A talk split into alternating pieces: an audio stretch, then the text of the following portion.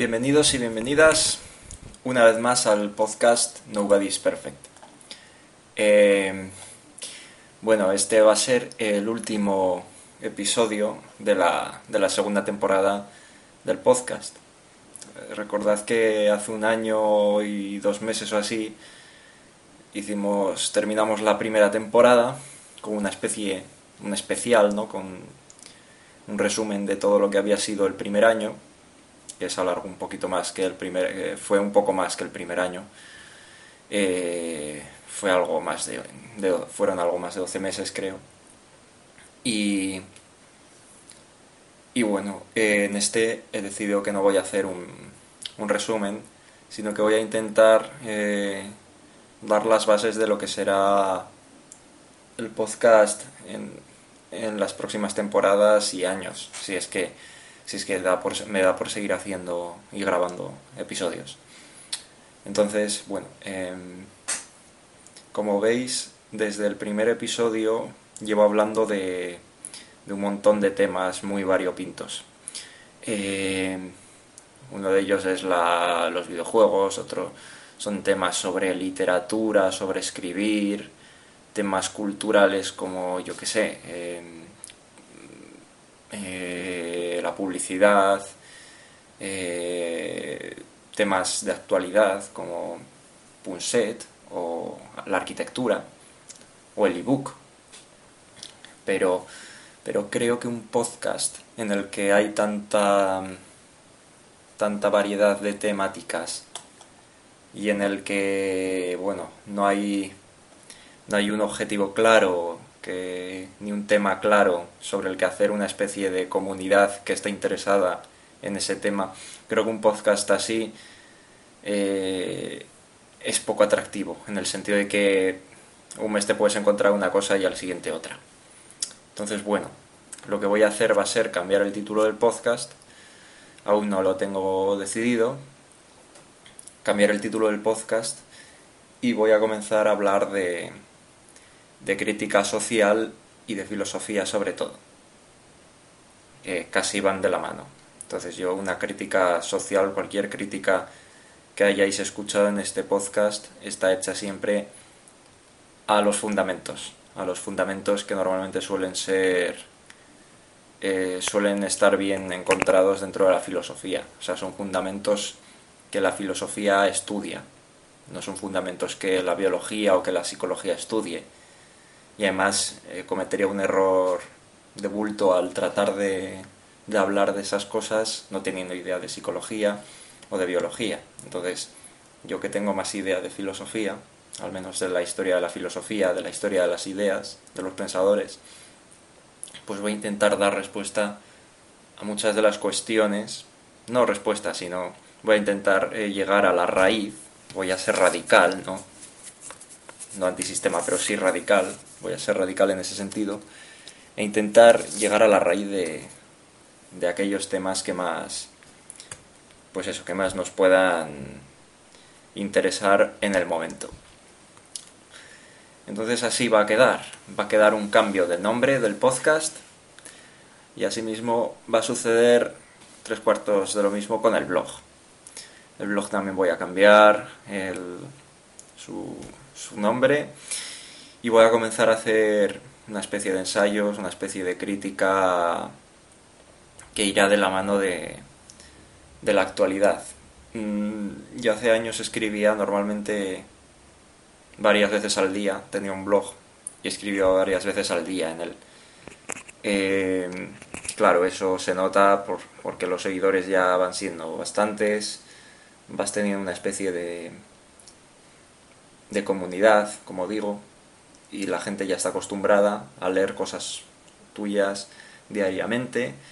No es tanto como el podcast que de repente pues el episodio de Punset, de la crítica Punset fue escuchado por cientos de personas, como yo que sé, como otro tipo de, de episodios que tampoco, fue, tampoco son tan interesantes, son algo más específicos y que resulta que no pasan de los 50 o de los 100 eh, escuchantes, ¿no? O radio oyentes o podcast oyentes. Entonces eso. Eh, es algo que creo que va a ser interesante de cara a la próxima temporada y que quería, quería expresarlo aquí. Una de las cosas que, que buscaba yo con el podcast, como dije al final de la primera temporada, era eh, mejorar la expresión oral eh, y todo eso que viene siendo eh, la oratoria, mm, la retórica y todo, todo el tema de cómo expresarse, cómo convencer y cómo, cómo sacar una idea de la cabeza y, y sostenerla con las palabras. Creo que esto es el futuro, así como los videojuegos son el futuro de, de la, entre comillas, industria del, del entretenimiento en general, porque industria del entretenimiento sigue siendo hoy en día la pintura, eh, las, la escultura e incluso la literatura, por supuesto. Pero creo que los videojuegos están ganando a pasos agigantados eh, todo ese terreno. Obviamente sigue habiendo espacio para las anteriores formas de cultura, de, de documentos culturales, pero mm, los videojuegos, y lejos de cualquier fanatismo, etcétera, etcétera, están cogiendo el mismo... están abarcando casi lo mismo que abarcarían absolutamente todas las anteriores y juntas y potenciado.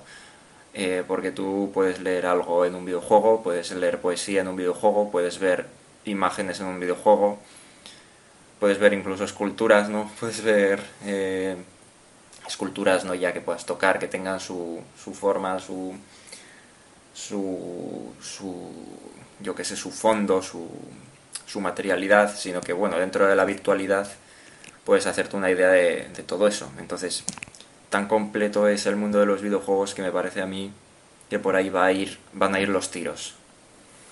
Y en este sentido, los podcasts la radio y todo eso eh, es algo que no está suficientemente explotado. Se sigue escribiendo muchísimos libros y no tienen, no tienen versión eh, sonora. Mira que hay gente invidente que no, que no es capaz de leer eh, de una manera, bueno, es incapaz de leer nada, a no ser que esté hecho en su formato,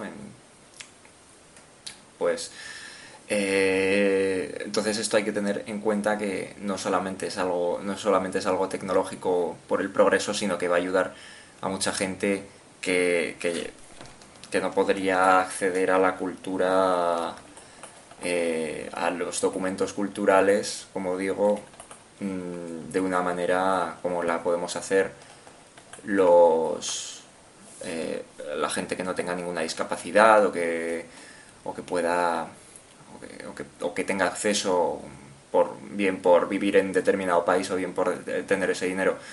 Entonces, ya más allá del braille, que es la escritura de los, eh, o sea, la, lectura de los ciegos, eh, de los invidentes, eh, entonces creo que estaría bien potenciar la lectura, no la lectura sino la escucha, porque la radio, la radio es importante es muy importante en el sentido de, no ya que puedes, eh, que puedes estar al tanto de ella haciendo cosas en tu vida que no requieran una, un esfuerzo intelectual. Digamos que, que el esfuerzo mecánico que una persona hace, como es el de conducir de un lado para otro, la radio lo que hace es mm, completarlo con ese otro esfuerzo intelectual. Una persona no puede escuchar la radio y leer un libro porque sería más o menos del mismo rango de, actividad cerebral y no podría dejar una cosa, tendría que dejar una cosa más bien para poder hacer la otra. En cambio, la radio, una persona que, esté trabajando haciendo siempre lo mismo o, conduciendo lo que sea, pues sí que esta persona puede prestar atención, bastante, bastante atención a lo que dice la radio, estar al tanto de todo eso y al mismo tiempo al tanto de lo mecánico que hace.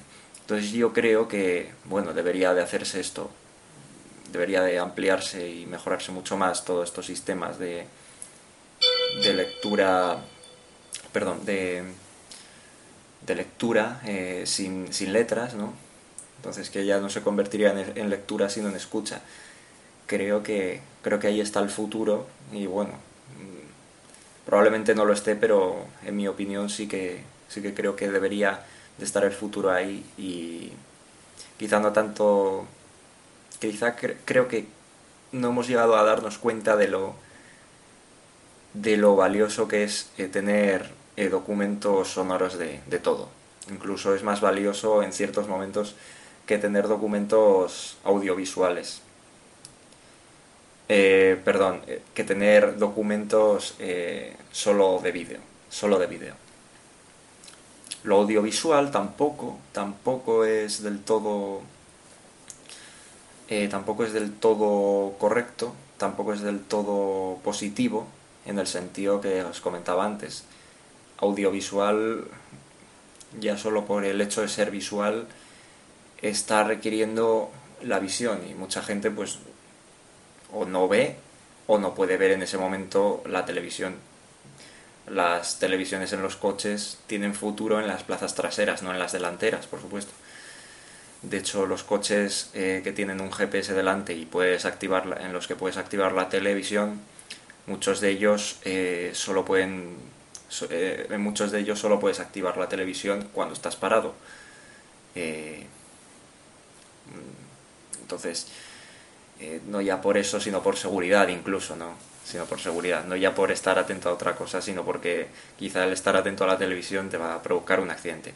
A lo que quiero llegar es a que es que toda esta, esta manera de ver el mundo audiovisual, etcétera, etcétera, está, dando de la, está dejando de lado algo tan importante como es la radio, como son los podcasts, y que bueno, como todo, eh, todo unido, todo junto, pues puede dar bastante, bastante de sí. Entonces este podcast que lo puedes escuchar en el 2016 o en el 2020, mm, lo puedes también escuchar eh, en un iPod en, en, Nueva York o en donde sea, o en Alaska o en, o en Logroño, me da igual. Pero, lo, pero es, es una manera de, de ver la radio como, como un libro también. Es una manera de ver el podcast como un libro.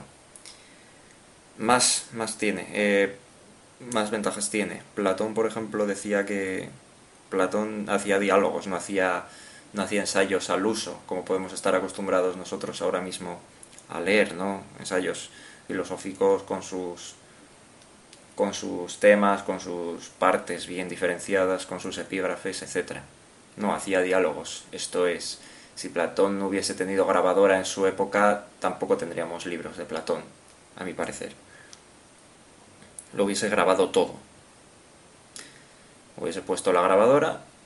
Venga, eh, obviamente no, porque Sócrates estaría, estaría ya muerto. En muchos diálogos aparecen personajes inventados o que ya estaban muertos. No me refiero a eso, me refiero a eh, sus, propias, sus propios diálogos en los que bueno, se, se diese rienda suelta a cualquier tema de debate y se debatiese. ¿Qué pasa? Que nos hemos mal acostumbrado con la radio a debates pues poco, poco interesantes, poco fructíferos y en los que quizá los fundamentos del debate no estaban muy claros y luego aparte había que, había que tener en cuenta la inseparable parte tecnológica de la radio que es el tener unos horarios, el tener una programación, el tener que dar cabida a un montón de temática. Y claro, eso los podcasts lo, lo suplen perfectamente. Una persona que le a la que le guste un podcast puede decir, ay, ¿por qué no hacéis tres horas de, en vez de una? Claro, pues estos, estos que graben el podcast pues podrán decir bien, pues perfectamente, porque no tenemos más programación que, invadir ni nada. Entonces yo creo que ahí está el futuro. Si no es que ya estamos en él. Si no es que el futuro se ha hecho presente. Se haya hecho presente. Entonces, eh, lo dicho, vamos a cambiar la perspectiva. Vamos a hablar solo de, de crítica social, entre comillas, y filosofía, sobre todo. Más que filosofía, pues ya veis, en la crítica social vamos a hablar de los fundamentos filosóficos de, todo eso a lo que critique. Y, y bueno, cuando hable de filosofía hablaré, hablaré más de historia de filosofía, de la filosofía, porque por lo pronto yo no tengo un pensamiento original o pretendidamente original, ni nada que, ni nada que aportar al respecto, salvo alguna pequeña cosa que se me ocurra y que, mira, pues pueda resultar interesante como reflexión. Pero vaya, mm, más o menos así irá el podcast. Entonces, esta es, este es mi planteamiento. Mm, por supuesto, va a haber también colaboraciones, como no, pero siempre rotando sobre estos temas, por supuesto.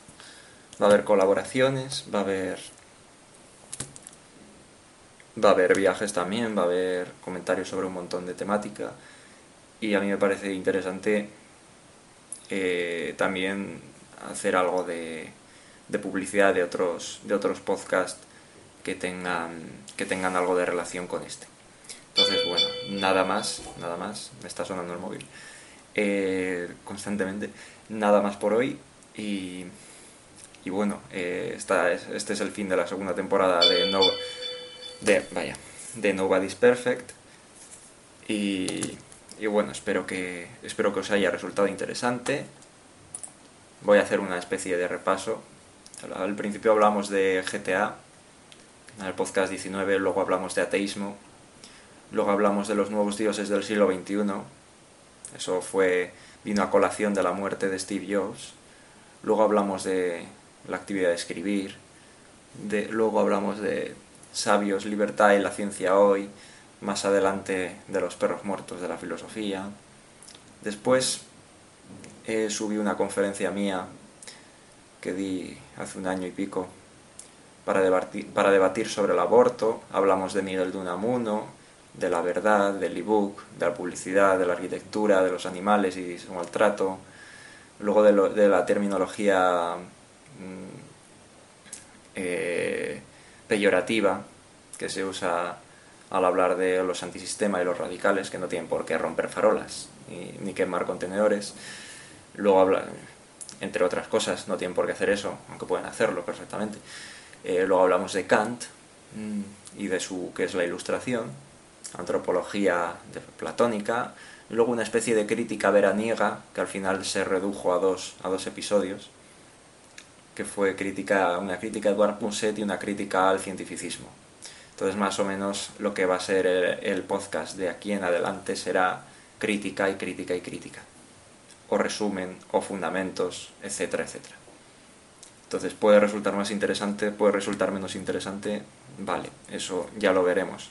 Yo intentaré usar un lenguaje lo más llano posible, dando por hecho pocas cosas, explicándolo todo y bueno, tampoco es espero no quedarme en lo simplista, pero sí, una especie de mezcla entre, entre lo simplista y, y, lo pretendidamente profundo. Tampoco, tampoco vamos a quedarnos en, en, lo fácil. Entonces, bueno, muchas gracias a todos y a todas que me habéis escuchado a lo largo de este año. Eh, os emplazo al, al, próximo episodio que no creo que no creo que tarde demasiado en salir probablemente comencemos en, en noviembre. Comience en noviembre con el, con el episodio 39 del de, podcast que ya no se llamará Nobody's Perfect. Un saludo y hasta la próxima.